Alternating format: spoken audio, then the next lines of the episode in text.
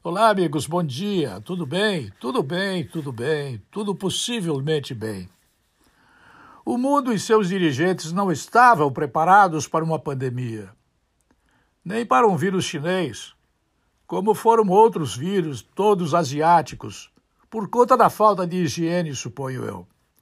O presidente Bolsonaro, eu penso que devia sentir-se satisfeito por ter ministro da Saúde que nesta crise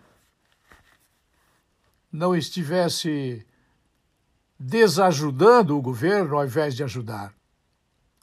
É importante a gente dizer que não há tempo para ataques desnecessários.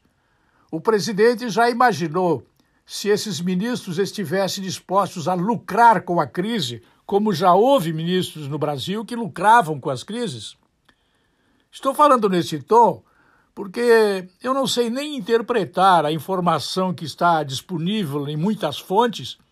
Só em 2019 nós gastamos 4,3 trilhões de reais com o Ministério da Saúde, custos diretos e indiretos. Maioria desses recursos foi usada para pagamento de mão de obra, funcionários contratados ou da folha de servidores públicos do Brasil. Claro que esse dinheiro é distribuído para estados e municípios. O conjunto de 4,3 trilhões é muito alto. Não há mente que possa entender onde é enfiado este dinheiro todo para nós termos tão pouca coordenação e tão pouca preparação para uma emergência que, o nome já diz, pode acontecer a qualquer momento.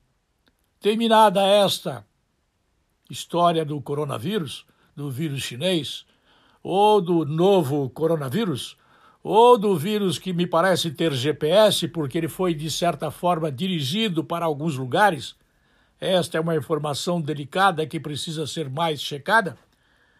Eu fico pensando que 4,3 trilhões de reais para um orçamento de um ministério é muito dinheiro, é excesso de dinheiro que está fazendo a gente jogar dinheiro fora. Eu volto logo mais.